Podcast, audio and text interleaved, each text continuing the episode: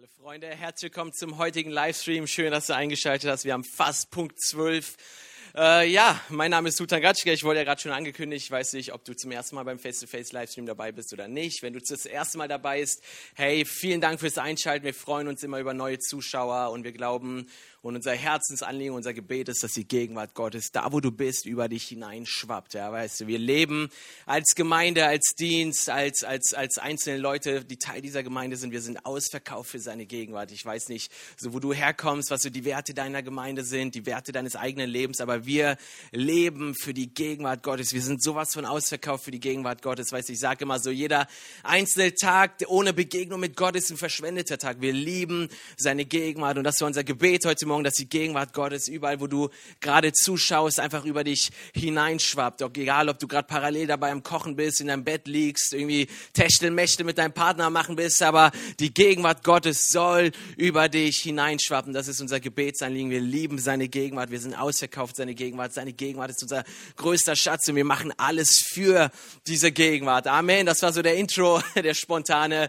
Ähm, genau, einen herzlichen Gruß an die Gemeindefamilie. Schön, dass ihr eingeschaltet habt. Ich weiß nicht, wie viele kleine Hauskreise es heute Morgen gab, aber schön, dass ihr das macht. Schön, dass ihr eure Häuser öffnet, Leute dazu einlädt. Das ist richtig der Hammer. Wir wollen als Gemeinde Menschen erreichen. Das ist so das Ziel, was wir auf unsere Fahne geschrieben haben. Wir haben ja letzte Woche diese geniale Entscheidung getroffen, als Gemeinde tatsächlich irgendwann demnächst umzuziehen. Ja, und das ist einfach etwas, was wir erreichen wollen bis dahin. Wir wollen wachsen. Wir wollen Menschen äh, äh in Kontakt bringen mit Jesus. Wir wollen einfach, äh, einfach das Evangelium ausleben und Menschen erreichen. Weißt du, es gibt so diesen einen Satz, den Todd White und Dan Mohler immer sagen, weißt du, wenn das Evangelium, das du glaubst, nicht Menschen durch dich berührt, dann hat es zuerst dich nicht berührt. Und wir wollen so berührt sein von diesem Evangelium, dass Menschenleben um uns herum von diesem Evangelium berührt werden.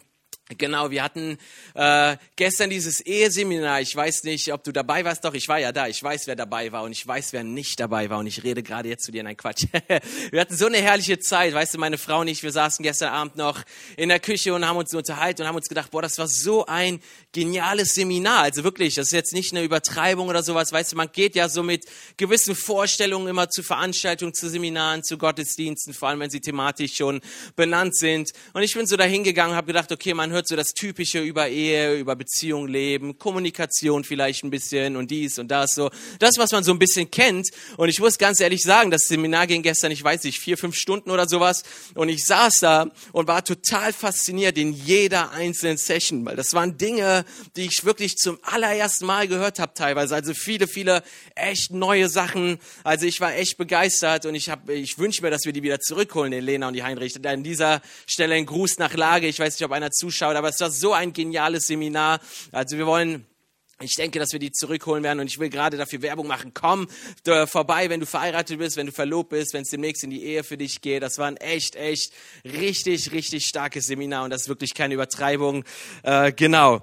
Ähm, ich habe gerade eine Nachricht bekommen von unserem Pastor. An dieser Stelle auch ein Gruß von unserem Pastor. Äh, Konrad lässt euch alle ganz lieb grüßen. Er sitzt gerade zu Hause. Den geht's soweit ich weiß gut und äh, wir werden sie bald wieder live on stage haben. Genau. Äh, wir haben die letzte Woche haben wir so ein bisschen über Risiko gesprochen und sowas. Da möchte ich so ganz praktisch heute noch mal ansetzen, so zum Thema Heilung. Weißt du, so, wer mich so ein bisschen kennt, wer mich verfolgt, ne, ich bin jetzt so seit was haben wir jetzt? Ich weiß gar nicht, welches Jahr wir haben. Die Zeit vergeht so schnell. Ich versuche immer schneller zu laufen als die Zeit, aber mein Körper kommt nicht damit, wird immer älter. Graue Haare poppen schon langsam raus, die zupfe ich dann immer. Egal. Wir haben 220, genau. Wir gehen auf 21 zu. Ist, glaube ich, der letzte Sonntag vor den Adventssonntagen. Aber ich bin so seit zwölf Jahren so mit, mit, mit Jesus so richtig unterwegs. Und eine Sache, die mich von Anfang an irgendwie fasziniert hat, ich weiß nicht, so, ich musste letztens nochmal drüber nachdenken. Weißt du, ich bin ja zu Face to Face gekommen über unsere Bibelschule, die wir damals hatten. Ich komme aus dem sehr, aus dem pfingsterischen Hintergrund, aber eine sehr, sehr alte Gemeinde. Ja, ich sage immer so zum Spaß, der Altersdurchschnitt war 90 plus. Ja, ich habe die mit Altrehen und ein paar unserer Geschwister, wir haben den Altersdurchschnitt runtergezogen von 120 auf 90. Ja, aber auf jeden Fall so, ich bin da sonntags mit zum Gottesdienst gegangen und ich hatte so einzelne Begegnungen mit Gott, aber so für mich war dieses ganze übernatürliche Leben, das war für mich ein Fremdwort. Ja, und ich bin in einer Pfingstgemeinde groß geworden. Und dann bin ich zur Encounter School gekommen, so hieß unsere Jüngerschaftsschule damals. Und das war, und, und am ersten Schultag, ne, wir waren 16 Studenten, glaube ich, der Mose war auch dabei. Mose, hier ein Gruß an dich, ja, mit langen Haaren damals, ja. Und ähm, auf jeden Fall am ersten Tag, da sollten wir uns vorstellen, ja, da sollten wir sagen, warum wir in der Schule sind. Und ich dachte mir so, warum bin ich in der Schule? Keine Ahnung, ich bin wegen Aldrin in der Schule, ja. Ich mache die Schule, weil Aldrin sie macht, ja. Aldrin, wer den nicht kennt, ist wie ein Bruder für mich, wir sind zusammen groß geworden. Und er wollte unbedingt die Schule machen, hatte so die Zeugnisse auf der Webseite damals gelesen gelesen und war begeistert davon. Und ich habe die Schule so als Mitläufer mitgemacht und ich stehe da so und ich denke mir so, was soll ich jetzt sagen? Voll gestresst, ja. Ich hatte schon zwei einen Satz, ja. Ich heiße Hutan und ich bin 18 Jahre alt, weil das war das, so alt war ich damals. Und mehr wusste ich noch nicht, ja. Und dann kam ich dran und so aus dem Nichts habe ich gesagt, ich will die Sachen erleben, die die Jünger, die die Apostel erlebt haben. Und ich habe das eigentlich noch nie so drüber nachgedacht. Ich habe das noch nie in meinem Herzen irgendwie gewünscht. Äh, ne? Das war noch nie so ein ausgesprochener Wunsch oder nachgedachter Wunsch. Und so im Nachhinein denke ich mir, boah, das war so ein, so, das war so Jesus, der durch mich auf einmal proklamiert hat. Hutan, du willst das erleben. Und dann bin es so, diese Zeit fing in meinem Leben an, wo ich so eine radikale Leidenschaft hatte. Heilung, Zeichen, Wunder, das Wirken Gottes für mich erleben. Ich habe mir Predigten zu diesem Thema ohne Ende angeguckt, ich habe Bücher gelesen, ich habe in der Bibel gelesen, ich habe Glaubensschritte gewagt, das, wo wir die letzten Wochen drüber reden. Ich habe einfach verrückte Dinge gewagt, weil ich dieses Ding, was ich damals ausgesprochen habe, erlebt habe. Und dann fing irgendwann an, die Wunder zu passieren. Ne? Ihr kennt so, die, die meisten von euch kennen mein Zeugnis. So, ne? Vielleicht erzähle ich gleich nochmal was drüber, ich weiß es nicht genau.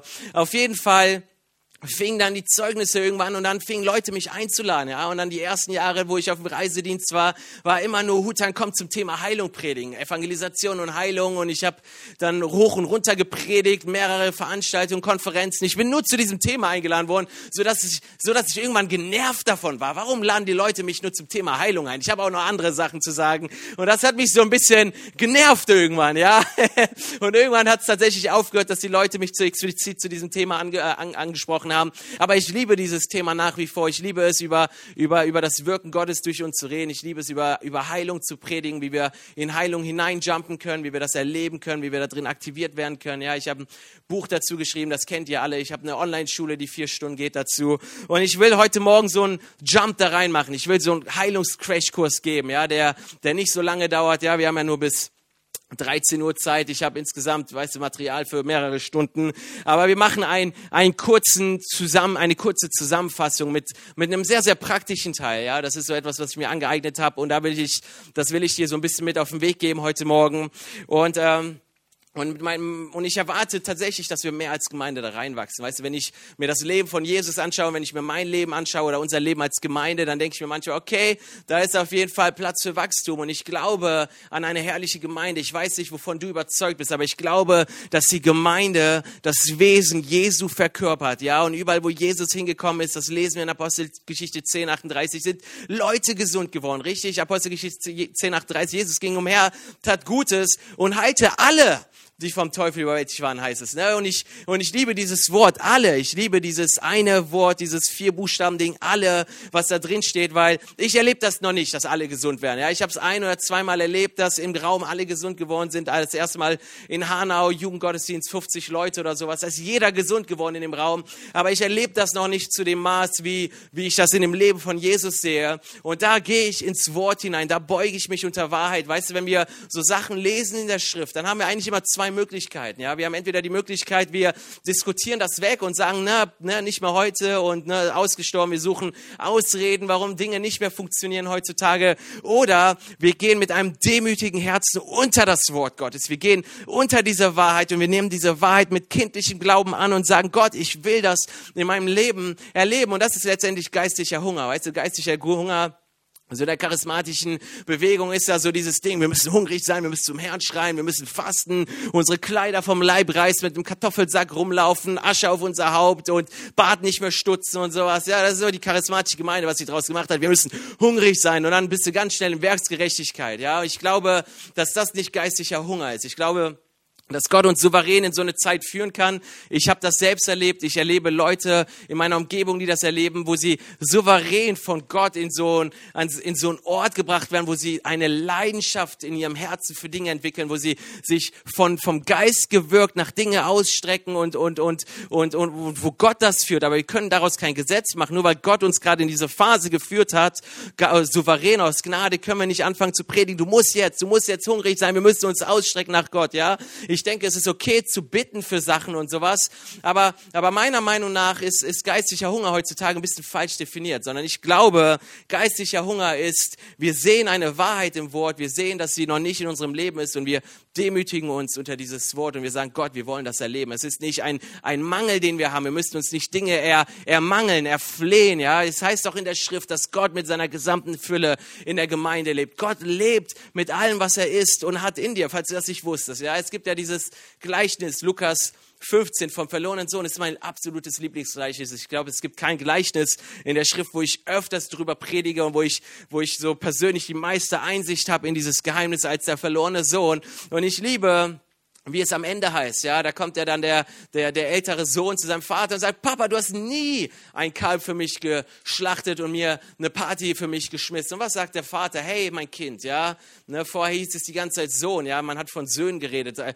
äh, ausgewachsene, mündige Söhne. Und auf einmal sagt der Vater nicht mehr Sohn zu ihm, sondern er sagt, wow, da, da fehlt etwas an Einsicht, da fehlt es an, an Erkenntnis und nennt ihn auf einmal nicht mehr Sohn, sondern Kind weil er hat etwas nicht begriffen, was, was für den Vater ein Fundament war. Und zwar sagt er zu ihm, mein Kind, hör mir zu, du bist alle Zeit bei mir. Du bist alle Zeit bei mir. Diese Realität ist wahr über uns, richtig? Wir sind alle Zeit bei ihm. Wer dem Herrn anhängt, 1. Korinther 6, 17, glaube ich, ist, da heißt es, ist ein Geist mit ihm. Ja, wir sind ein Geist mit ihm. Wir sind verschmolzen in ihm. Er lebt in uns. Wir leben in ihm. Wir sind in ihm mit dem, mit dem Vater verbunden. Es gibt keine Trennung mehr zwischen uns und Gott. Es ist eine Lüge, dass Gott weit weg ist und wir ganz weit weg. Wir sind eins gemacht mit ihm. Er ist in uns eingezogen mit allem, was er ist, mit allem, was er hat. Wir sind eins gemacht mit ihm. Gott lebt in uns. Es ist Christus in uns. Die Hoffnung der Herrlichkeit in der Gemeinde, in den Gläubigen. Wir sind der Tempel des Heiligen Geistes, richtig? Richtig, wir sind lebendige Steine, die zu einem geistlichen Haus aufgebaut worden sind, in dem Gott jetzt wohnt, ja. Und dann sagt der Vater, Kind, ja, Kind, du bist alle Zeit bei mir. Das ist wahr über uns. Wir sind alle Zeit bei ihm. Wir sind mit ihm. Und was sagt er dann? Alles, was mir gehört, gehört dir. Und das ist tief, ja. Alles, was dem Vater gehört, gehört uns. Alles, was ihm gehört, gehört jetzt uns. Wir sind eins mit ihm. Und weil wir eins mit ihm sind, gehört alles uns, was ihm gehört, ja.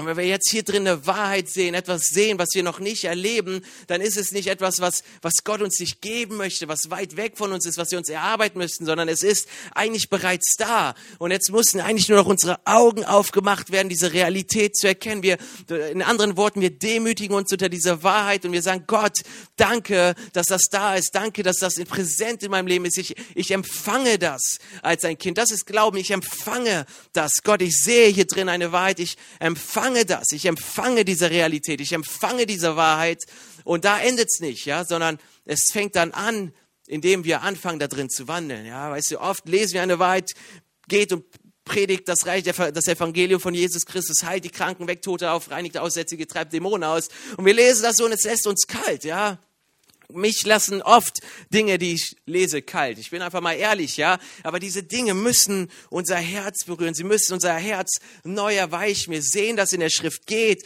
predigt, reinigt die Aussätzigen, weckt die Toten auf, rein, äh, heilt die Kranken, treibt Dämonen aus. Und diese Wahrheit muss unser Herz berühren und es muss uns in Aktivität führen.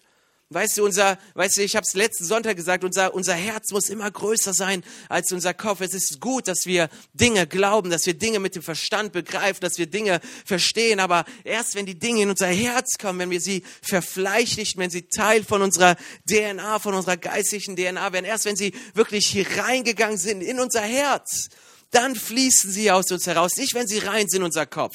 Weißt wenn Dinge nur in unseren Kopf reingehen, und das siehst du auf den sozialen Medien, dann endet das damit, dass wir nur am Diskutieren sind.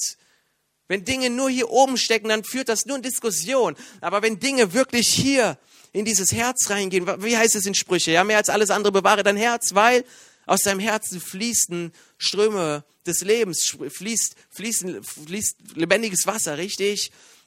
Erst wenn diese Wahrheiten in unser Herz gehen, wirklich unser Herz berühren, tief hier reingehen in, in unser Herz hinein, wenn sie, wenn sie verfleischt, verfleischlicht werden in uns, ja, dann fangen Dinge an, aus uns herauszufließen. Solange Dinge nur hier oben sind, ist Diskussion die Frucht. Aber wenn Dinge in unser Herz reingehen, ist wahre Frucht die Frucht, ja.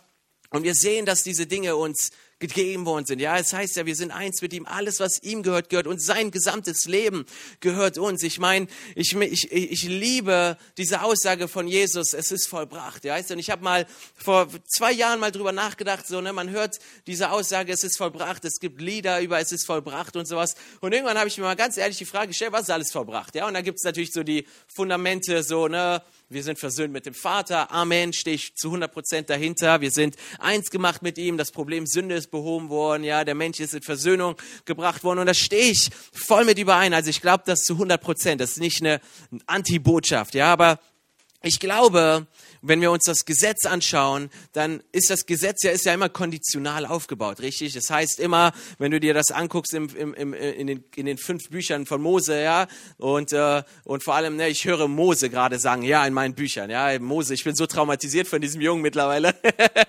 weil immer, wenn du was sagst, dann, dann macht er einen Kommentar, weißt du, ich höre es schon in meinem Ohr, ja, ja, jedes Mal, äh, jedes Mal, wenn du dir das Gesetz anschaust, dann sind das Gesetz sind an Bedingungen geknüpft, ja. Das Gesetz sagt, lebe ohne Sünde, lebe gottgerecht, dann wird dein Erbe sein, der Himmel wird offen sein. Du wirst finanziell gesegnet sein, dir wird es nie an etwas mangeln, ja. Und dann geht's weiter, wenn du diese Dinge nicht einhältst, dann ist Fluch dein, dein Erbe, dann wirst du dies und jenes nicht erleben und, und Hungersnot und Armut und sowas, ja.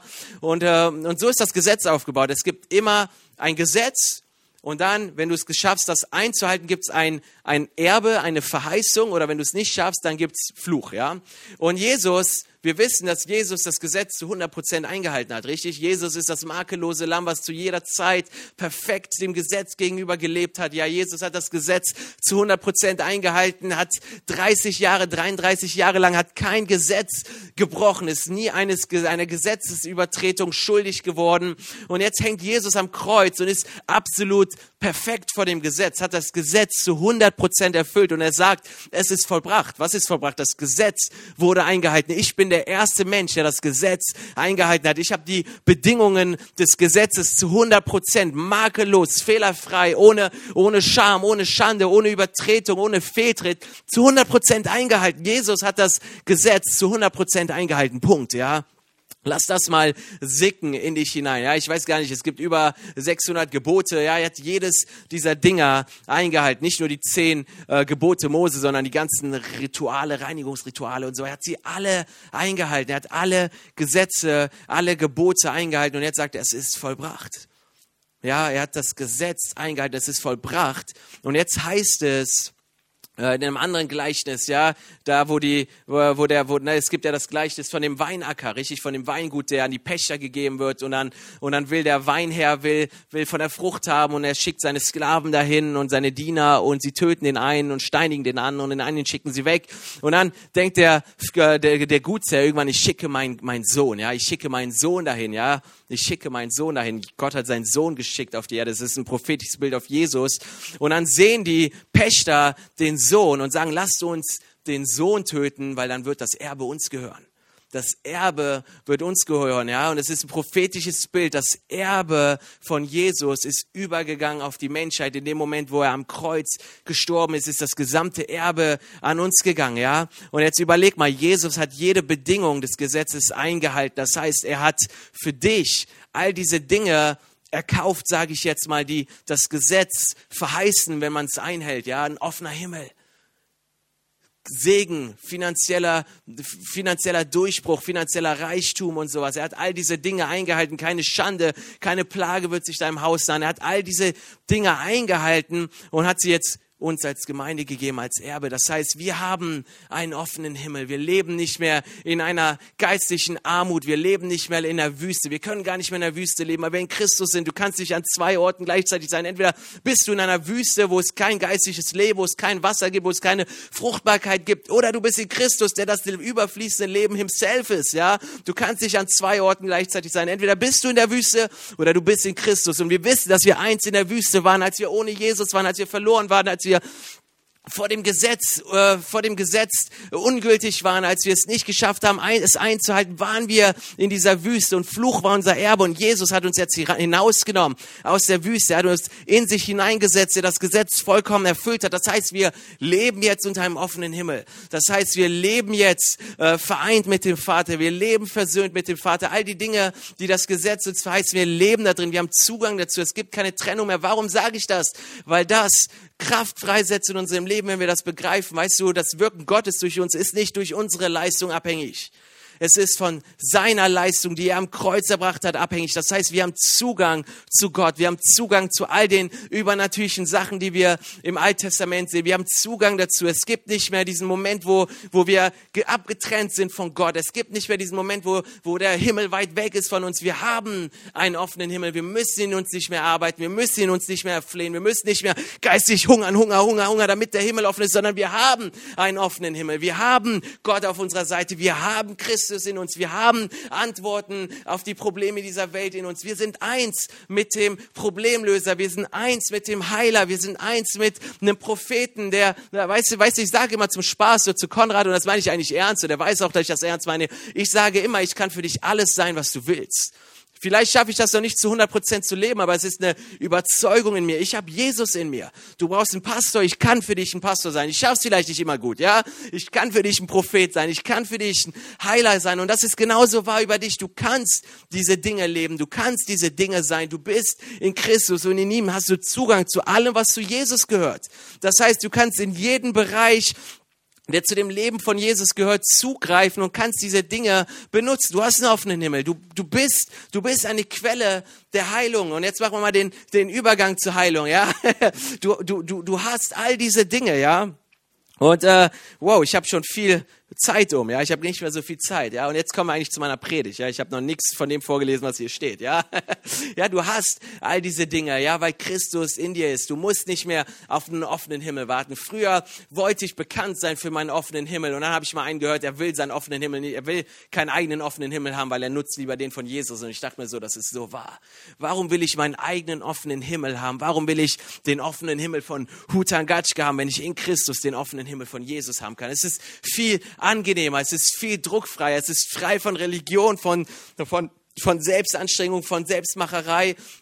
Und das will ich dir heute so mitgeben. Weißt du, du hast Zugang. Weißt du, der Himmel ist offen. Du lebst nicht mehr unter dem geschlossenen Himmel, ja? Und Jesus schickt dich eigentlich aus mit dem Auftrag, geht, predigt das Evangelium, reinigt Aussätzige, heilt die Kranken, weckt Tote auf und sowas. Und, und, und er schickt dich nicht aus, ohne dir die Möglichkeiten dafür zu geben, das tatsächlich leben zu können, sondern er hat die Möglichkeiten selbst aufgemacht. Eigentlich ist das eine prophetische Aussage von Jesus in dem Moment, wo er das gesagt hat, in Matthäus 10, Vers 8 und 9 ist es, glaube ich, ja, wo Jesus sagt, geht in die ganze Welt, predigt das Evangelium von, von mir selbst, sagt er wahrscheinlich, reinigt die Aussätzigen, weckt die Toten auf, äh, heilt die Kranken und treibt Dämonen aus. Es ist eigentlich eine prophetische Aussage, weil er war zu dem Zeitpunkt noch nicht am Kreuz, sondern er sieht das Kreuz vor seinen Augen, er sieht, was er erbringen wird am Kreuz und er weiß, dass dieses Kreuzeswerk uns befähigen wird, diese Dinge tatsächlich zu erleben. Und das ist eine Überzeugung in meinem Leben. Und, und, und diesen Zugang haben wir. Er, er hat uns diesen Zugang aufgetan durch, durch, durch sein Kreuzestod. Und jetzt haben wir das Potenzial, die Fähigkeit, äh, da drin zu leben. Du kannst die Kranken heilen. Weißt du, früher habe ich immer gedacht, so, man muss eine bestimmte Heilungssalbung haben. Ich muss besonders dazu berufen sein, um die Kranken zu heilen. Nein, weißt du, diese Dinge sind Fundamente unseres Glaubens. Ja, es ist ein Fundament unseres Glaubens. Heil, äh, die Kranken zu heilen ist nicht für irgendwelche Hypers, Hyper, Hyperchristen. Ja, das ist für für den Leib. Ja, das ist für die ganze Gemeinde. Wir sind als Gemeinde dazu berufen, die Kranken zu heilen. Jeder einzelne von uns, nicht nur die Prediger, die da vorne stehen, nicht die Reinhard Bonkes, die jetzt mittlerweile beim Herrn sind, oder die ganzen amerikanischen Prediger. Ja, wir als Gemeinde sind berufen, die Kranken zu heilen, das Reich Gottes zu predigen, Menschen gesund zu machen, Menschen in, in Versöhnung gebracht zu sehen mit Gott. Es ist nicht für irgendwelche Special-Christen, lass mich dir das sagen. Es ist für jeden von uns. Es ist egal, Egal wie alt du bist, egal wie jung du bist, es ist für jeden von uns. Der Heilige Geist lebt in uns und befähigt jeden von uns, diese Dinge zu tun, weil der Himmel über uns offen sind. Wir sind eins mit Jesus. Wir können alles für unser Gegenüber sein, was er braucht. Amen. Und jetzt äh, gehe ich mal mit euch zwölf Methoden durch, nenne ich sie mal, ja, wie du, wie du kranke Menschen heilen kannst. Ja, es gibt, wenn du dir in die Schrift guckst, gibt es insgesamt zwölf verschiedene Möglichkeiten. Ja, ich sehe Konrad gerade schmunzeln zu Hause, der sagt, ich kenne nur eine, es ist Christus in mir. Amen, Bro, Bro, Bro. ich stimme mit dir überein. Ja, aber es gibt trotzdem zwölf Methodiken, zwölf verschiedene Möglichkeiten, wie du diesen Christus in dir rauslassen kannst. Ja, und die sind alle auf, äh, auf, auf der Schrift aufgebaut. Ja, ich, wir gehen sie mal durch durch. Ja? Das heißt, wenn du einen Stift zu Hause hast, wenn du einen Blattzettel dabei hast, dann schreib dir diese Dinge auf. Danach kommt noch eine andere Liste. Ich werde heute meine ganzen Listen predigen. Danach kommen 15 weitere Punkte und fünf andere Punkte, was du noch machen kannst, ganz praktisch. Ja, wir schauen uns das jetzt mal ganz schnell theologisch an und am Ende ganz praktisch, was kannst du tun, wenn Dinge nicht funktionieren. Amen.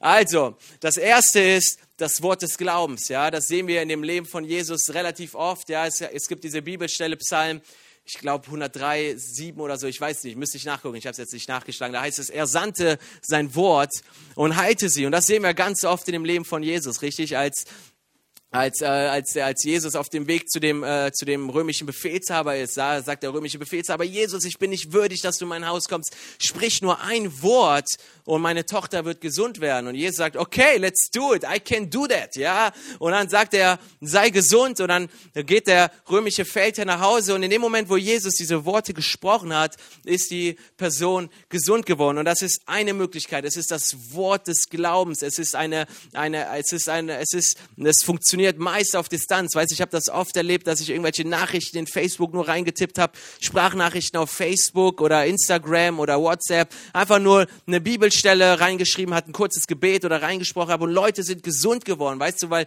es ist Kraft auf unseren Worten. Es heißt, das Wort, ne, er sandte sein Wort und heilte sie. Weißt du, dieses Wort Gottes ruht in uns. Wir können einfach diese Worte auf Distanz sprechen. Wir müssen nicht nur unbedingt immer die Hände auflegen, sondern wir können auf Distanz sprechen. Ich habe mal ein Gebet einfach nur in, in Facebook reingeschrieben. Da war ein Mädchen, die hatte, ähm, die hatte eine Mittelohrentzündung, konnte auf dem Ohr kaum was hören. Es war verstopft. Ich hatte noch nie eine Mittelohrentzündung. Ich weiß nicht, wie sich das anfühlt.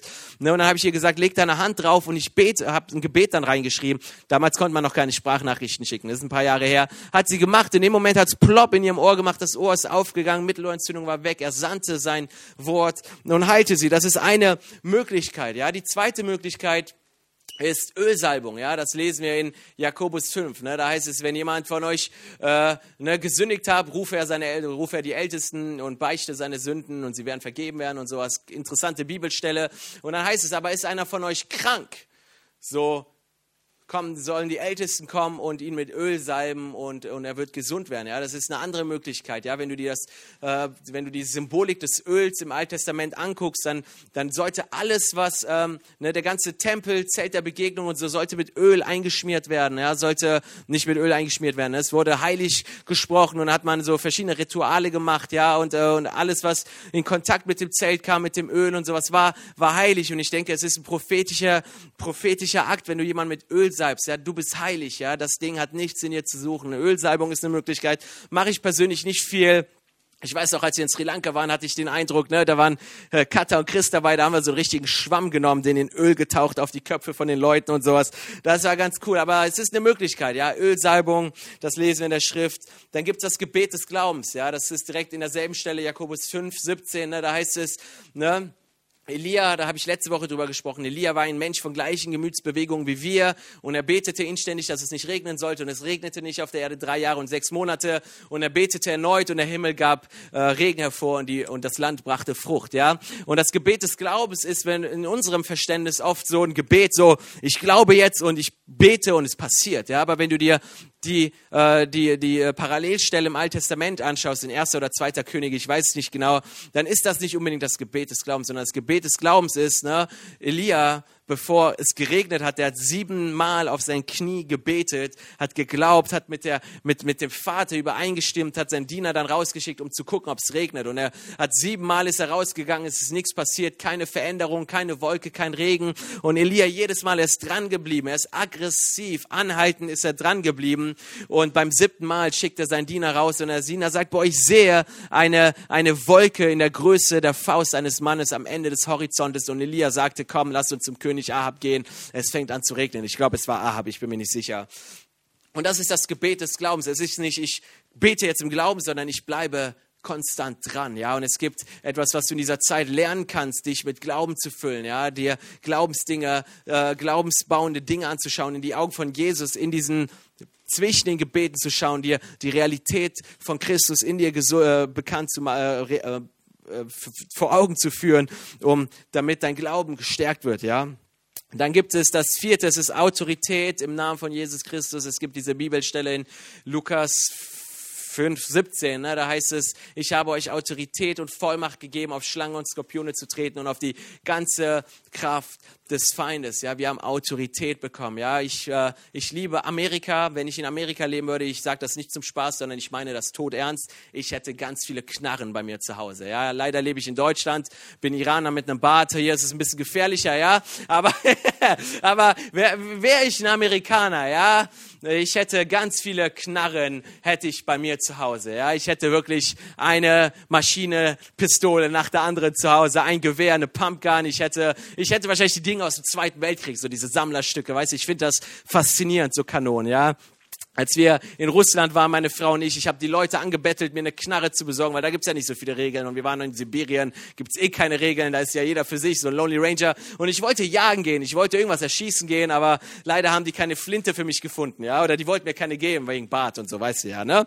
Aber wenn ich in Amerika leben würde, und einer bei mir zu Hause einbrechen würde und angenommen, ich hätte eine Knarre, ja, ich würde den Typen nicht freundlich bitten, mein Haus zu verlassen, ja, sondern ich habe Autorität, Knarre, ich habe Bam Bam Power, ja. Ich würde zu dem Typen sagen, ey, du hast drei Sekunden, sonst habe ich gleich rote Tapete, ja, und die will ich nicht haben, ja, und dann würde ich runterzählen, drei, zwei, eins, und wenn der nicht raus ist, dann würde ich vielleicht abdrücken, ja. Ich will es nicht so ganz deutlich bekennen, weil sonst kriege ich böse E-Mails, ja. Äh, äh, es stünde die Möglichkeit, ja, um es im Konjunktiv zu machen, dass ich abdrücke, ja, weil es ist mein Haus, es ist meine, meine vier Wände. Ich habe Autorität, richtig? Wir haben diese Autorität bekommen. Wenn etwas, wenn wir etwas sehen im Körper unserer Geschwister, dann haben wir Autorität. Wir müssen nicht eine Heilungssalbung haben, wir haben Autorität. Jeder von uns hat Autorität über die Werke des Teufels. Jeder von uns hat Autorität und kann diese Autorität nutzen. Und wir lesen in der Schrift ne, an dieser Stelle, wo der römische Befehlshaber zu Jesus kam. Und da sagt er zu Jesus, ey, ich habe Leute über mir und ich habe Leute unter mir. Und ich sage zu den Leuten unter mir, tu und sie tun und zu den Leuten mach und sie machen. Und da ist ein richtig krasses Geheimnis drin verborgen. Er sagt, ich bin unter Autorität, sagt der Befehlshaber. Er ist unter der Autorität des, des Kaisers, nehme ich mal an. Ja, er ist unter der Autorität des Kaisers. Er ist unter dem Kaiser und der Kaiser befähigt ihn mit Autorität zu sagen, tu dies und tu das und Leute hören auf ihn. Und wir sind unter derselben Autorität. Jesus ist unser Cäsar, Jesus ist unser Kaiser. Wir sind unter seiner Autorität und er befähigt uns, die Dinge, die vom Feind sind, äh, einfach in die Flucht zu schlagen. Ja, Autorität im Namen Jesus Christus. Ja, ich habe übrigens eine neue Offenbarung warum Corona so lange andauert. Ja, wir Christen, wir haben zu oft Psalm 91 zitiert. Tausend fallen zu meiner Linken und zehntausend zu meiner Rechten. Ja, jetzt überleg mal, wenn jeder Christ das paar Mal gesprochen hat, wie viele Tausende müssten zu unserer Linken und zu unserer Rechten krank werden. Ja, ist ein Scherz. Ja, aber ich finde den cool. Dann ist der andere Punkt Befreiung. Ja, es gibt äh, es gibt Krankheiten wenn du dir das biblisch anschaust, die sind, die haben eine körperliche Ursache, aber es gibt auch Krankheiten, die haben eine geistliche Ursache. Da wird einmal diese Frau zu Jesus gebracht, die seit 17 Jahren, glaube ich, äh, die schwach ist, ja, die hatte einen Buckel, wenn du dir das anguckst, ja, die war, die war schwach, ja, die war unter Schwachheit äh, gelähmt. Und was sagt Jesus? Du Geist der Schwäche, du verschwindest jetzt. Du Geist der Schwäche, du verschwindest. Er sagt nicht, hey, Körper, komm unter die Ordnung Gottes, sondern du Geist der Schwäche, raus. Und in dem Moment kommt der Geist der Schwäche raus aus dem Körper der Frau, die wird gesund und ist komplett problemfrei. Und das ist etwas, was wir tatsächlich sehr, sehr oft erleben. Ne, ich habe das schon hundertmal bestimmt erlebt, wo Leute zu mir kommen und sagen, ich habe irgendwie Knieschmerzen. Dann betest du für das Knie und der Schmerz verzieht sich an eine andere Stelle. Auf einmal sagt sie, boah, mein Rücken hat gerade nicht weh, jetzt tut er auf einmal weh, was hast du mit mir gemacht? Und in dem Moment weiß ich, okay, es ist nicht ein physiologisches Problem, sondern ein geistliches Problem. Das heißt, wir befehlen dann in dem Moment, dass dieser Geist der Schwäche verschwindet und dann erleben wir, wie Leute gesund werden. Ja, ich habe das schon sehr, sehr oft erlebt. Ne? Taubheit kann zwei Gründe haben, kann biologisch sein, physiologisch, kann geistig sein. Das sehen wir auch in der Bibel, wo Jesus sagt, du tauber, stummer Geist, komm raus. Das ist etwas, was ich erlebt habe, ne, wenn, ich, ne, wenn ich für Gehörlose bete, dass, ne, dass ich genau das sage und dann, und dann werden die Leute gesund und sowas. Das heißt, ne, da sollten wir sensibel sein und gucken, was, was, was so passiert. Das andere, was wir ja öfters in der Gemeinde in der Vergangenheit praktiziert haben, sind Worte der Kenntnis, richtig? Worte der Kenntnis ist eine, ein Gefühl, was du hast für, für eine Krankheit, die irgendwo im Raum ist oder die, ne, wenn ich im, mit Leuten im Gespräch bin, für Leute bete, dann spüre ich auf einmal an meinem Körper, dass, äh, dass irgendwas wehtut und ich bin ja eigentlich relativ gesund so, ne? Und, und dann sage ich so, hey, kann es sein, dass du Knieschmerzen hast, kann sein, dass du Rückenschmerzen hast, kann es sein, dass du das und das hast und dann passt das manchmal, manchmal nicht. Wenn es nicht passt, dann sagen wir in dieser Gemeinde, wir sind Moslems, okay? Wir glauben, dass Allah dich bestrafen will und laufen weg, ja? Spaß. wenn wir daneben liegen, sind wir ehrlich und sagen, hey, ich bin Christ, ich bin am Üben, seine Stimme lernen zu hören und sowas und, äh, und ich hätte für dich gebetet. Und was ich oft erlebt habe, wenn ich daneben liege, dass sie sagen, ich habe zwar keine Rückenschmerzen, aber ich habe das Problem, kannst du dafür beten? Und da wollen wir authentisch und echt sein, ja, aber ich glaube, dass wir tatsächlich die Fähigkeit haben, an unserem Körper wahrzunehmen, was andere Leute für Schmerzen haben. Wenn ich durch die, durch, ne, wenn ich im Restaurant sitze, dann, dann hab, ist das die Art und Weise, wie ich meistens den Kellnern diene. Ja, ich frage so den Heiligen Geist, gibt es irgendwas, wo sie Schmerzen haben? Dann empfinde ich irgendwo was und frage sie, kann das sein? Ja, das heißt, Gott zeigt uns etwas und das Interessante dabei ist, weißt du, angenommen, du wärst auf einer Konferenz mit keine Ahnung na mal, sagen wir mal 100 Leuten, ja, eine kleinere Konferenz mit 100 Leuten. Und angenommen, du sitzt da und du hast seit 17 Jahren Knieschmerzen wegen einem Motorradunfall, ja, wir machen es mal so, ja. Und jetzt überleg mal, da steht der Prediger auf der Bühne und sagt, hey, ich sehe hier eine Person, die hatte vor 17 Jahren einen Motorradunfall und ein Knie tut, äh, tut weh. Was passiert mit dir, wenn du dieses Wort hörst? Auf einmal wird Glauben in deinem Herzen entfacht, richtig? Auf einmal nimmst du dieses Wort persönlich für dich, nimmst dich, fühlst dich angesprochen, connectest dich mit dem Wort und connectest dich mit der Überzeugung, dass Gott dich gesund machen möchte und dann betet die Person für dich und Heilung passiert. Ja, das heißt, Wort der Erkenntnis hat zwei Vorteile. Einmal, du weißt, was die Person hat. Und das zweite ist, es weckt Hoffnung und Glauben im Herzen von deinem Gegenüber. Deswegen liebe ich Worte der Erkenntnis. Ja. Die siebte Möglichkeit ist die ganz normale, stinknormale, sag ich mal, Gabe der Heilung. Ja, das ist etwas, was wir in der Schrift lesen. Es gibt die Gabe der Heilungen. Ja, es ist ein Plural da, finde ich super spannend. Ja, ich glaube, dass es tatsächlich Leute gibt, die äh, eine besondere Salbung haben von Gott, Kranke gesund zu machen. Ne, das ist, äh, äh, ne, ich liebe das, das im Kontext von Paulus. Ich glaube, dass Paulus das hatte und kommt er zu den Römern, Römer 11.1 und sagt, hey, ich will euch von den geistlichen Gnadengaben, von den Ge Geistesgaben will ich euch geben, die ich habe. Ich glaube, dass Leute im Leib Christi tatsächlich die Gabe der Heilung haben und es nicht nur für sie da ist, sondern dass sie das im Leib vervielfältigen können. Ich muss mal ganz schnell was trinken, sorry. Ich habe irgendwie einen Schluck auf auf einmal bekommen. Ja, ich glaube, dass es die Gabe der Heilung gibt und dass die Leute, die diese Gabe tragen, das vervielfältigen können. Das ist etwas, was ich ganz oft erlebe oft am Reisediensten und Veranstaltungen erlebt, wie ich für Leute gebetet habe, die noch nie was erlebt haben. Und dann sind sie nach Hause gegangen, haben erlebt, wie wie auf einmal durch sie Menschen gesund geworden sind. Das ist die Art und Weise, wie ich aktiviert worden bin in dem Bereich. Ihr kennt mein Zeugnis mit Con. Genau. Ich habe das, ich habe echt schon, ne, ich weiß noch, als ich mal in Augsburg bei, bei, beim Hartl da gepredigt hatte, ja, damals waren die noch nicht so groß wie heute da waren dann Katholiken, ja, und äh, für die habe ich die Hand aufgelegt und die sind aktiviert worden und die fingen an, die verrücktesten Wunder zu erleben. Und ich dachte mir so, boah Gott, sowas habe ich ja noch nicht mal erlebt. Ich will das erleben, ja. Und das ist in der Schrift siehst du es ganz oft, Elia und Elisa und äh, ne, Paulus sagt, vernachlässige nicht die geistliche Gnadengabe, lieber Timotheus, die das die durch das Hände auflegen von mir, die gegeben worden sind. Ja, es gibt die Heilungssalbungen. Ich glaube, dass diese Leute diese Gabe tragen, sie vervielfältigen können im Leib. Dann gibt es das Freisetzen von Kraft, ja, in uns ist Bam Bam Power, ja, es heißt in Apostelgeschichte 1,8, ihr werdet Kraft empfangen, wenn der Heilige Geist auf euch gekommen ist und ihr werdet meine Zeugen sein. Ich glaube, dass wir Kraft haben, Dynamit Power haben, ne? das Wort im Griechischen ist Dynamist, Kraft, Bam, Boom, Bam, ja, Gott hat uns Kraft gegeben. Und diese Kraft können wir freisetzen in andere Leute hinein, die eine gewisse Wirksamkeit immer mit sich bringt. Dann glaube ich, gibt es die Atmosphäre seiner Gegenwart. Das ist, äh, boah, ich muss mich beeilen. es gibt diese Bibelstelle, ich weiß gar nicht, ob es Johannes Evangelium ist oder Lukas Evangelium oder Markus oder Matthäus vielleicht auch.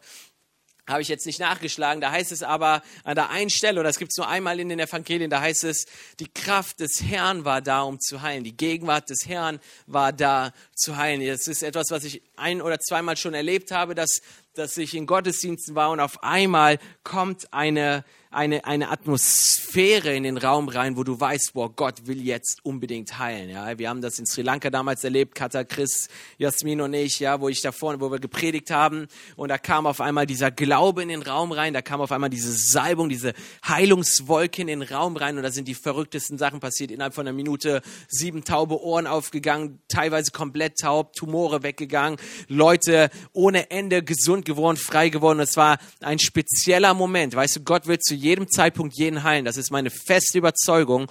Aber was wir in der Schrift sehen, ist, dass manchmal eine, eine besondere Gnade reinkommt, eine besondere Wirksam reinkommt, um einfach im Jetzt da drin zu wirken, ja.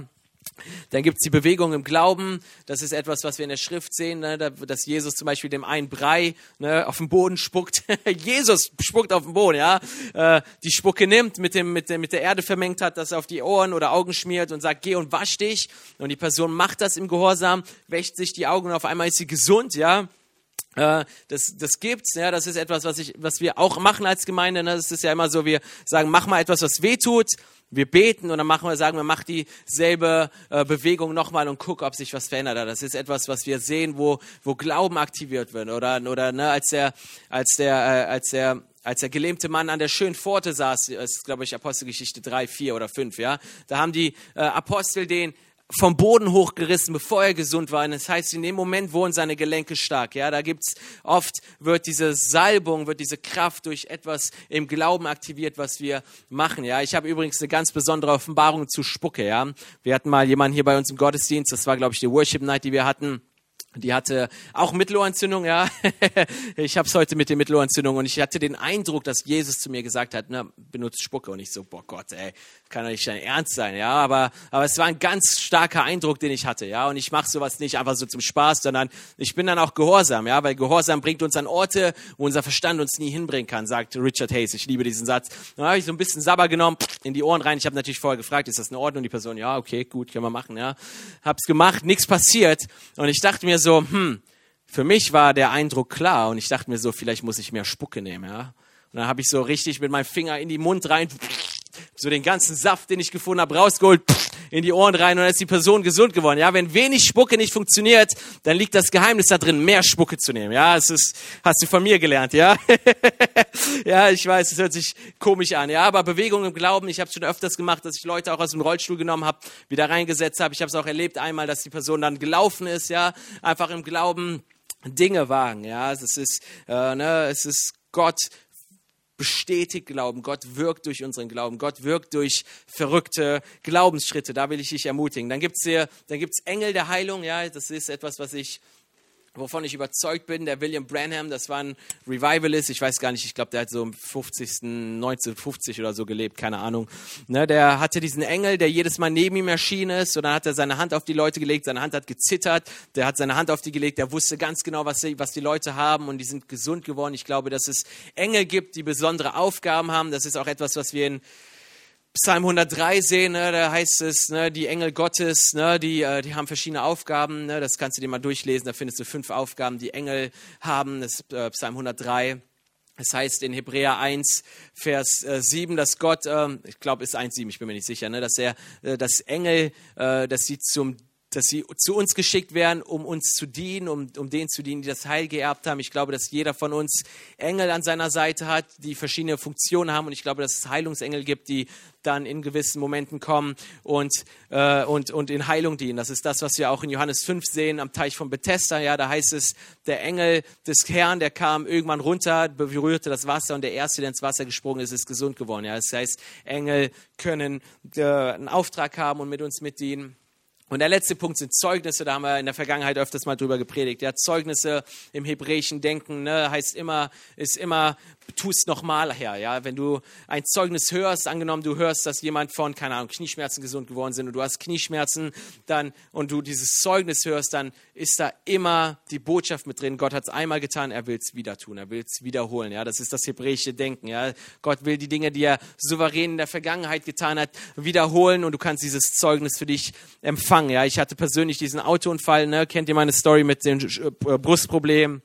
Und ich habe mal eine Person kennengelernt, die genau dieselben Schmerzen hatte. Ich weiß nicht genau wieso. Ich habe ihr mein Zeugnis erzählt und die Person ist dann gesund geworden, nachdem wir gebetet haben. Ja, Zeugnisse schwängern die Atmosphäre. Wenn du Zeugnisse hörst, wenn du von einer Kultur von Zeugnissen baust, wo, wo, wo man das Wirken Gottes in den, in den Fokus stellt, dann baut das den Glauben im Raum, dann baut das den Glauben in unseren Herzen und Dinge funktionieren leichter, weil wir wissen, Gott hat sie einmal getan, Gott will sie wieder tun und er will sie immer wieder tun. Das heißt, wenn du etwas erlebt hast, einmalig mit Gott, dann kannst du dich auf das auf die felsenfeste Überzeugung stellen, Gott wird das nochmal durch mich tun, ja.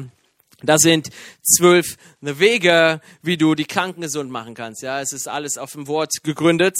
Und ich will dir jetzt äh, zwölf praktische Schritte geben. Aber bevor wir die zwölf praktischen Schritte geben, will ich dir ein paar Schritte geben, die ich jetzt keine Liste habe, wie du anfangen kannst, Heilung zu erleben. Ja? Punkt Nummer eins. Du siehst das im Wort, du hörst das, du nimmst das für dich, ja, du, du, du nimmst das in dein Herz hinein, du glaubst diese Überzeugung, du gehst unter diese Wahrheit. Punkt Nummer zwei ist, du gehst raus in die Gemeinde und betest für Kranke. Ja, das sind die einzigen zwei Schritte, die du befolgen musst, um zu erleben, wie kranke Menschen gesund werden. Ja, es gibt ja diese 20 Schritte Prediger. Du musst dies machen, du musst das tun, du musst beten, fasten, du musst dich vor dem Herrn entblößen, du musst weniger werden, damit er mehr werden kann und so. Ach, weg damit. du musst nur zwei Dinge machen. Du musst die Wahrheit hier drin erkennen und dementsprechend handeln. Das sind die einzigen zwei Punkte, die du erledigen musst, um in der Kraft Gottes wirken zu können, ja, um da drin wandeln zu können, ja. Und jetzt habe ich hier 15 Schritte, die ich mir tatsächlich angeneigt, angeeigt habe. Ich setze sie wirklich um in meinem Leben. Was tue ich, wenn jemand nicht geheilt wird? Ja, es ist jetzt wirklich sehr, sehr praktisch und das ist äh, kein Scherz. Das ist das, was ich mache, wenn ich für jemanden bete und die Person nicht geheilt worden ist. Ja, das Schritt Nummer eins ist, wenn ich für jemanden gebetet habe und es wird, sie wird nicht gesund, ist, ich erzähle der Person ein Zeugnis. Weil Zeugnis baut Glauben, richtig? Zeugnis ist, Gott, du hast es einmal getan, du tust es noch einmal. Das tue ich, ich tue das fast immer. Ich erzähle irgendein Zeugnis, ja. Wenn ich nicht irgendwie so ein Zeugnis habe, ja, wenn einer sagt, ich habe keine Ahnung, Augenkrebs, habe ich noch nie für gebetet, noch nie eine Heilung erlebt, dann nehme ich was anderes. Ich habe erlebt, wie äh, Gebärmutterkrebs gesund geworden ist, ja. Dann nehme ich so ein Zeugnis einfach, ja. Dann äh, erzähle ich dieser Person das Zeugnis und es baut Glauben in der Person. Es, es, es, es, äh, es äh, kalibriert mich neu aus. So Gott will, Gott kann, er hat es schon mal getan, er will es immer wieder tun, ja. Ich erzähle der Person ein Zeugnis, wenn die Person nicht geheilt wird. Schritt zwei ich bete nochmal für die Person. Ja, weißt du, oft beten wir, es passiert nichts, see you next year. Was hat Jesus getan, als der Blinde zu ihm gebracht wird? Jesus betete für den Blinden, dass nichts passiert oder nur ein bisschen. Jesus, der Sohn Gottes, der Messias, Gott auf Erden, Fleisch gewordener Gott, betet ein zweites Mal. Wir beten ein zweites Mal. Ich bete immer ein zweites Mal, wenn ich für eine Person bete, es passiert nichts. Wenn dann immer noch nichts passiert ist, Schritt Nummer drei, ich bete ein drittes Mal. Mache ich wirklich, kein Scherz. Ich bete in der Regel dreimal für Leute, bevor ich sie nach Hause schicke. Ja, ich bete dreimal für Leute und ich mach mir immer wieder diese Realität bewusst. Gott will, Gott hat bezahlt, Gott, äh, Gott, hat am Leben, am Kreuz bezahlt für diese Person. Ja, äh, Heilung ist im Kreuzeswerk von Jesus äh, erkauft worden. Ja, wir haben das Anrecht, gesund zu sein. Heilung ist unser Erbe. Krankheit hat nichts in uns zu suchen. Wir sind der Tempel des Heiligen Geistes und so weiter. Na, alles, was unrein war, durfte den Tempel nicht berühren im Alten Testament. Alles, was unrein ist, darf nicht in unserem Leben sein. Es darf keine Krankheit in unseren Körpern sein. Punkt. Ja, wenn wir das nicht erleben und ich werde auch krank, ich habe auch immer wieder mal Schnupfen, Husten, dann stelle ich mich auf diese Wahrheit. Weißt, es hat nichts mit Verdammnis zu tun. Ich bin nicht weniger wert, nur weil ich gerade krank bin, ja, sondern sondern ich glaube dieser Wahrheit, Krankheit ist nicht Teil von dem, wer ich bin, von dem, was mir gehört, sondern Gesundheit ist mein Erbe. Amen. Ich bete insgesamt dreimal für die Person. Und wenn sie nach dem dritten Mal nicht gesund geworden ist, dann sage ich, es tut mir leid. Das sage ich wirklich. Ja, ich sage, es tut mir leid. Ich weiß nicht, warum es nicht funktioniert hat. Ich bin von einer Sache überzeugt: Jesus liebt dich und Jesus will dich gesund machen. Ich weiß nicht, warum es nicht durch mich passiert ist. Es tut mir echt leid, dass du krank nach Hause musst. Ja, das ist etwas, was wir sehen, als Jesus vom Berg der Verklärung wiederkommt und die Jünger den, den, den, den, den Jungen nicht gesund machen konnten. Ja, Jesus hat ihn gesund gemacht. Das heißt, der Wille Gottes ist immer, dass der Gegenüber gesund wird. Und wenn ich das nicht erlebe, dann habe ich die Courage und die Demut und ich sage, es tut mir leid, es tut mir leid. Ja, ich weiß nicht, warum es nicht funktioniert hat, aber ich glaube, dass Jesus dich heilen kann. Ja, Schritt Nummer fünf habe ich gerade schon mit reingenommen. Ich sage der Person, dass Gott sie liebt und es nicht sein Wille ist, dass die Person weiter krank bleibt. Das werde ich nichts zu sagen, habe ich jetzt ja schon ausführlich erklärt. Ja. Schritt Nummer sechs, ich ermutige die Person, ihren Körper weiterhin im Blick zu halten. Ja, es gibt, wenn du in die Schrift guckst, dann gibt es Wunder und es gibt Heilung. Ein Wunder ist immer, ich bete für dich und du wirst sofort geheilt. Etwas passiert. Ja, eine Heilung ist äh, Markus 16. Ihr werdet die Kranken die Hände auflegen und sie werden Sie werden, ja, es spricht von einem kommenden Zustand, sie werden sich wohlbefinden. Ja, das ist etwas, was ich immer wieder mal erlebt habe und was keine Ausrede sein soll. Ich habe mal für einen Jungen gebetet, der hatte Warzen an den Händen, alles voller Warzen. Wir haben gebetet, nichts passiert. Er ist nach Hause gefahren, hat sich die Hände gewaschen, alle Warzen sind ins Spülbecken gefallen. Zum Glück nicht in die Gemeinde. Das wäre ja eklig gewesen, das Ding aufzukehren. Ja, ich hätte es nicht gemacht. Ja, ich hätte gesagt, hey, Jesus, du darfst. ja, das ist keine Ausrede, sondern ich glaube, dass, dass Leute auf dem Weg nach Hause noch geheilt werden können, weil es gibt einen Unterschied zwischen Heilung und Wunder. Wunder ist, du betest, bam, es passiert. Heilung ist, sie werden sich wohl befinden. Ja, ich ermutige die Person, ihren Körper weiter Blick, weiterhin im Blick zu halten und wenn sie Christen sind, dann äh, einfach Dankbarkeit in ihrem Herzen zu kultivieren. Das heißt im Psalm 50, letzter Vers, ich weiß nicht, welcher das ist, ja, da heißt es, wer, wer Dank opfert, verherrlicht Gott und bahnt einen Weg. Er wird das Heil Gottes sehen. Ja, Danksagung ist der Ofen für deine Durchbrüche. Da werden deine Durchbrüche drin gebacken. Ja, Dankbarkeit öffnet das Wirken Gottes in deinem Leben. Ja, Schritt Nummer sieben und das meine ich auch wirklich ernst. Ich mache das. Ich verspreche der Person, über den Tag noch weiter für sie zu beten.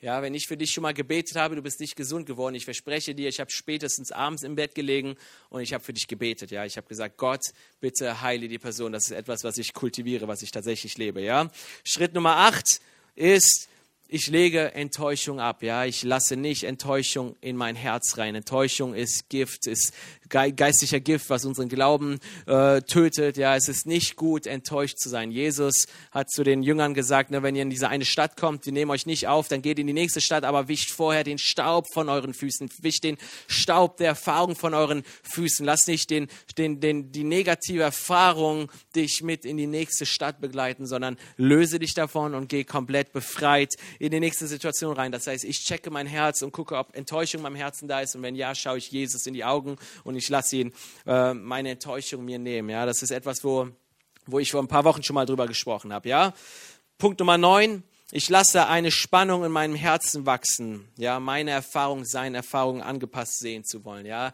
Das heißt, wenn ich, ich lasse das nicht eiskalt an mir vorbeigehen, okay, Gott wollte nicht, sondern ich gehe in mein Versteck. Ich sage, Gott, ich kann es nicht erklären, warum nicht, warum die Person nicht gesandt geworden ist. Ich, ich, ich, ich, ich nehme diese Spannung und sie treibt mich näher zu Jesus, um da weiter im Durchbruch, meinen Durchbruch zu erleben. Ja? Punkt Nummer 10, habe ich gerade schon gesagt, ich gehe in mein Versteck mit Jesus und bete, dass ich mehr in sein Bild verwandelt werde. Ja? Jesus hat jeden geheilt. Ja? Wenn ich dieses Bild von Jesus mehr verkörpere, wenn ich das mehr lebe, dann werden auch mehr Leute gesund werden. Davon bin ich überzeugt. Ja?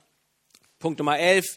Ich erinnere mich an meine persönlichen Heilungszeugnisse. Ich richte meinen Blick auf das, was Gott getan hat und tut, anstatt auf das, was noch nicht geschehen ist. Ja, wir sind so oft äh, mit dem fokussiert, was Gott nicht getan hat, was wir nicht erlebt haben, dass wir vergessen, die Dinge zu feiern, die er durch uns schon getan hat, wie er schon durch uns gewirkt hat. Ja, das ist Perspektive. Worauf schaust du? Wovon ernährst du dich? Ja, wenn du dich von Zeugnissen ernährst, dann baut das dein Glauben. Wenn du dich von negativen Erfahrungen, von Enttäuschungen ernährst, dann rate mal, was wächst. Unglauben, ja. Und äh, das wollen wir nicht in unserem Herzen haben. Ja? Wir wollen nicht ungläubige Christen sein. Ja? Wir wollen nicht Christus durch unseren Unglauben in uns gefangen gehalten halten. Ja? So, Punkt Nummer zwölf. Ich stelle vor meinem geistigen Auge vor, wie, wie die Person, die, das, die Nochmal. Ich stelle mir vor meinem geistigen Auge vor, wie Personen, die dieselbe Krankheit gesund werden. Ja, es gibt so diese Bibelstelle, ich habe da früher ein paar Mal drüber gepredigt, über Imagination. Ja, es heißt, in Jesus sagt, ja, wenn du einer Frau lüstern hinterher schaust, ja, dann hast du es eigentlich getan, richtig? Wenn du einer Frau lüstern hinterher schaust, dann hast du Ehebruch begangen, ja. Und ich glaube, dass da ein geistliches Geheimnis drin steckt, ja. Wenn du Dinge im Geist sehen kannst, wie du sehen kannst, wie Leute durch dich gesund werden, wie du sehen, du sehen kannst, dass Dinge durch dich passieren, dann aktiviert dich das, das tatsächlich auch im Heute zu erleben. Das heißt, ich habe oft in meinem Bett gelegen und habe mir vorgestellt, wie ich in Afrika bin, Tausende von Millionen von Menschen um mich herum, eine dicke Bühne, Kinder kommen auf die Bühne, die alle Namen hatten, James, Brian, John und sowas sowas, habe für sie gebetet, die sind gesund geworden. Ja, das ist etwas, wo ich glaube, wo Kraft drin steckt, weil wir sehen etwas durch unsere geistlichen Augen, was Wahrheit ist. Und was macht es? Es weckt Hoffnung in unserem Herz, dass diese Dinge tatsächlich passieren werden. Ich denke, das ist ein Tool, um einfach äh, Glauben in unseren Herzen zu bauen. Punkt 14, ich lasse, Wahrheit in mir, ich lasse die Wahrheit in mir wachsen, dass Gott zu jedem Zeitpunkt jeden heilen möchte. Ja, habe es gerade gesagt, das ist eine feste Überzeugung in meinem Herzen. Wenn ich das nicht erlebe, dann Gott ich glaube und ich weiß, dass du jeden heilen möchtest. Lass mich das erleben. Ich mache mich eins mit dieser Wahrheit. Ich gehe unter diese Wahrheit, richtig? Ich gehe unter diese Person, unter diesen Cäsar, ja, du kannst dir vor 20 Minuten das da mal anhören, ja, wir gehen unter Wahrheit und das befähigt uns, ja, ich fange das nicht an zu diskutieren, ich fange das nicht an in Frage zu stellen, ja, Kritik führt in Unfruchtbarkeit. Siehe die Frau von, äh, von, von David, ja, Mich, Micha hieß sie, glaube ich, weiß nicht, Michael. Vers, äh, Vers 15 sage ich schon. Punkt 15. Ich gehe wieder raus und bete für Menschen mit dem Glauben und der Zuversicht, dass Gott alle heilen möchte und ich jede und ich Autorität über jede Krankheit und jedes Gebrechen haben. Ja, ich lasse mich nicht wegen meiner negativen Erfahrung zu Hause in meinen vier Wänden einsperren, sondern ich wage den nächsten Schritt, aufs Wasser zu gehen und das zu machen. Ja, das war meine dritte, zweite Liste. Jetzt kommen wir zur dritten Liste.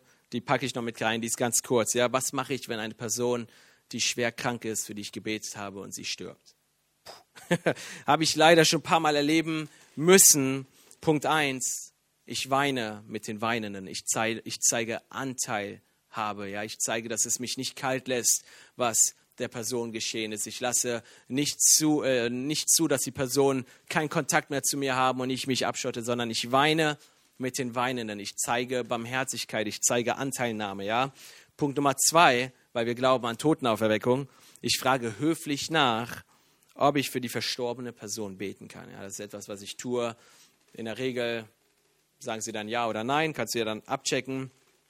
Schritt Nummer drei, wenn es mir möglich ist, die Person in meinem näheren Umfeld ist, ich frage, ob ich zur Beerdigung darf und gehe dann auch dahin. Anteilnahme zeigen, richtig. Ich weine mit den Weinen. Irgendwann, wenn du so groß bist, wenn du für tausend Leute am Tag betest, die gestorben sind, dann schaffst du es natürlich, das nicht mehr umzusetzen. Ja? Nummer vier, ich lasse mein Herz von Barmherzigkeit zerfressen. Ja? Es heißt, dass Jesus gekrönt war mit Gnade und Barmherzigkeit. Oder das heißt eigentlich im Psalm 103, ja, der dein Leben erlöst, dass er Grube, der dich krönt mit Gnade und Barmherzigkeit. Ja, Jesus war getrieben von Barmherzigkeit. Ja, Jesus hatte ein barmherziges, liebendes Herz. Ich lasse die Barmherzigkeit Gottes zu. Ich nehme dieses Gefühl wahr, um beim nächsten Mal nicht kalt zu sein, nicht passiv zu sein, sondern ne, dass mich das das nächste Mal wieder in die Situation treibt, für Leute zu beten.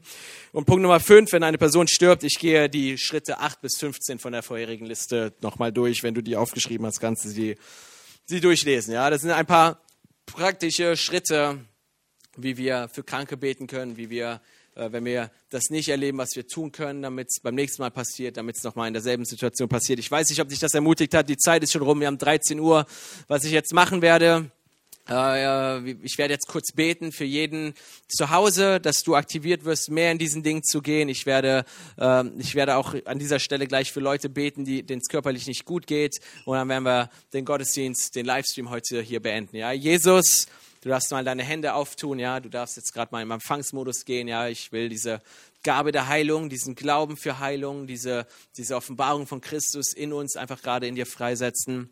Heiliger Geist, ich danke dir für jeden, der das heute Morgen gesehen hat, für jeden, der es gucken wird, für jeden, der es hören wird, Jesus. Ich danke dir, dass du in der Gemeinde lebst, Jesus. Ich danke dir, dass, dass deine Kraft in uns ruht, Jesus. Ich danke dir, dass deine Kraft da ist. Ich danke dir, dass du präsent bist in unserem Leben, Heiliger Geist. Ich danke dir, dass wir deine, dein Tempel sind und die Fülle von Gott in uns ist, Jesus. Ich danke dir, dass wir Zugang zu allem haben, Jesus. Ich spreche über jeden von uns heute Morgen aus. Wir sind bei dir alle Zeit und alles, was dir gehört, gehört uns. Und Vater, ich bete gerade für eine mächtige Aktivierung, Jesus. Ich bete für einen mächtigen Glauben, den du jetzt ausschüttest in unsere Herzen, Jesus. Ich bete, dass Glauben entfacht wird in unseren Herzen, Jesus. Ich danke dir, dass du die Gabe der Heilung jetzt aktivierst in uns, dass du uns freisetzt, Jesus. Ich bete, Vater, für, für Barmherzigkeit, die du unseren Herzen löst, für kranke Menschen, Jesus, für, für, für, für leidende Menschen. Ich danke dir, dass wir nicht mehr an diesen Menschen vorbeigehen können, sondern unser Herz mit Barmherzigkeit, mit Liebe brennt, Jesus. Und ich bete, Vater, für diese Wirksamkeit, dass wenn wir Hände auflegen, dass wenn wir diese zwölf Schritte, einen dieser zwölf Schritte machen, dass Dinge ab sofort funktionieren, Jesus. Ich sage, die Zeit des Wartens ist vorüber, spreche ich über jeden aus und ich erkläre über jeden, es ist Zeit für das Größere, es ist Zeit für die größeren Werke von Jesus, Jesus. Du sagst, jeder, der nicht glaubt, wird dieselben Werke tun, als auch größere, Jesus. Ich erkläre über dem Leib Christi, über unsere Gemeinde, es ist Zeit für die größeren Werke in Jesu Namen. Wow, es ist Zeit für die größeren Werke. Vielleicht empfängst du das gerade mal jetzt. Es ist Zeit. Ich glaube, das ist wirklich ein Wort für uns als Gemeinde. Das ist nicht vorbereitet. Ich glaube, das ist wirklich gerade ein Wort für uns als Gemeinde. Es ist Zeit für die größeren Werke. Es ist Zeit für die größeren Werke, Jesus. Wir empfangen, wir empfangen das jetzt, Jesus. Wir gehen unter diese Wahrheit jetzt, Jesus. Und wir legen jede Enttäuschung ab, die wir erlebt haben, Jesus. Wir, wir legen jede Perspektivlosigkeit, jede Hoffnungslosigkeit ab und wir empfangen deine Hoffnung. Wir empfangen deine Zuversicht heute Morgen. Wir empfangen dein Glauben. Wir empfangen dein Herz, Jesus. Wir empfangen dieses Wort für jeden von uns, Jesus. Wir empfangen dieses Wort heute Morgen, Jesus. Es ist Zeit für größere Werke. Es ist Zeit für größere Werke, Jesus. Wir empfangen das, Herr. Danke dir, Vater, für deine Salbung. Vielleicht spürst du die Kraft Gottes gerade in deinen Händen, was wir oft machen, wenn wir so Impartation machen, ist Leute Kribbeln in der Hand spüren, dass sie ein Feuer in der Hand spüren, Jesus. Dass manche werden von Barmherzigkeit berührt, fangen an zu weinen. Lass das zu. Lass es gerade zu, wenn der Heilige Geist anfängt an dir zu wirken, dann lass das zu. Der Livestream endet zwar gleich, aber du musst nicht raus aus deiner Gegenwart. Eigentlich kannst du gar nicht raus aus deiner Gegenwart. Jesus, wir, wir empfangen das heute Morgen, Herr. Wir empfangen das. Es ist Zeit für die größeren Werke von Jesus. Und Heiliger Geist, ich bete aus dieser Atmosphäre heraus, aus dieser Präsenz, aus dieser Wirksamkeit heraus, dass jede Krankheit, die wir in unseren Körpern mit uns rumschleppen, dass sie jetzt aufhören, Jesus. Ich danke dir für Heilung. Danke, dass unsere Körper jetzt gesund werden, Jesus. Ich danke dir, dass Corona verschwindet aus unseren Körpern, Jesus. Dass Schmerzen aufhören, Jesus. Dass Gebrechen aufhört, dass Leid jetzt aufhört, Jesus. Dass Plagen aufhören. Wir sind erkauft durch dein Blut, Jesus. Und wir empfangen diese Realität jetzt. Ich erkläre Heilung über jeden. Ich erkläre, dass Schultern in die Ordnung Gottes kommen. Den Eindruck, dass hier jemand ist mit, mit äh, Problem an der Schulter, hier in der Kugel. Ich erkläre, dass das jetzt unter deine Ordnung kommt, Heiliger Geist. Danke, dass du Schultern jetzt heilst. Das ist die, meine rechte Schulter, ist deine linke oder auch deine rechte Schulter. Empfang das gerade jetzt in Jesu Namen. Schulter, du kommst jetzt unter die Ordnung Gottes. Schulter, du kommst unter die Ordnung Gottes. Ich erkläre, dass Tennisarme unter deine Ordnung jetzt kommen. Wenn du einen Tennisarm hast, empfang normalen Arm in Jesu Namen. Danke, Vater. Danke, dass du das heilst, Jesus. Ich danke dir, dass rheumatische Erkrankungen jetzt aufhören. Ich hatte jahrelang, habe ich selber unter rheumatischen Schmerzen gelitten. Ich weiß nicht, ob es Rheuma war. Ich war nie beim Arzt. Ich habe seitdem ich ein kleines Kind war, habe ich richtige Schmerzen gehabt. Ich konnte abends nicht schlafen. Nur ein Wärmekissen hat mir geholfen. Ich bin gesund geworden. Ich setze dieses Zeugnis über dir frei. Rheumatische Erkrankungen, Schmerzen verschwinden jetzt, Jesus. Wir, wir danken dir für gesunde Gelenke, Jesus. Gesunde Knochen, Jesus. In deinem Namen, Vater. In deinem Namen, Jesus. Leg einfach deine Hand auf dein Körperteil, was gerade wehtut und empfang einfach mal gerade Heilung für dich. Jesus ist hier, um dich zu heilen. Jesus ist bei dir, um dich zu heilen. Danke, Vater, in Jesu Namen. Heilung, Puh. Heilung in Jesu Namen. Empfang das. Danke für deine Salbung, Geist Gottes, jedes Joch zerbricht. In Jesu Namen. In Jesu Namen. In Jesu Namen. Amen. Wow, so eine Gegenwart hier, so stark auf einmal. Ich bin selbst überwältigt. ich bin überwältigt. Gott ist hier und ich wusste es nicht. wow, danke Vater. Hey, bleibt weiter in der Gegenwart Gottes, wenn wir jetzt hier den Stream stoppen. Wir müssen aufhören. Zeit ist schon vorwärts geschritten. Der Herr kommt bald wieder. Ja. ähm, wenn du Zeugnis erlebt hast, wenn du irgendwas erlebt hast, dann schreib das so in den Chat oder später in die Kommentarfunktion. Schreib uns eine E-Mail, info at fatufa.de oder kannst mir auch direkt schreiben, hutan at fatufa.de, H-O-U-T-A-N at fatufa.de von Face to Face. Ähm, ja, Konrads E-Mail-Adresse gebe ich euch jetzt nicht. ja, aber bleibt weiter der Gegenwart Gottes, lasst Gott an eurem Herzen wirken, lasst das zu und äh, wage dich aufs Wasser zu treten. Das ist das, was wir die letzten Wochen schon tackeln und predigen. Ja, wag dich aufs Wasser zu treten. Ansonsten wünsche ich euch an dieser Stelle einen schönen Sonntag. Schön, dass du eingeschaltet hattest. Jetzt gleich kommen noch ein paar Infos, glaube ich. Ja, gebt uns euer Geld. Ansonsten schönen Sonntag euch. Bis demnächst mal wieder. Ciao.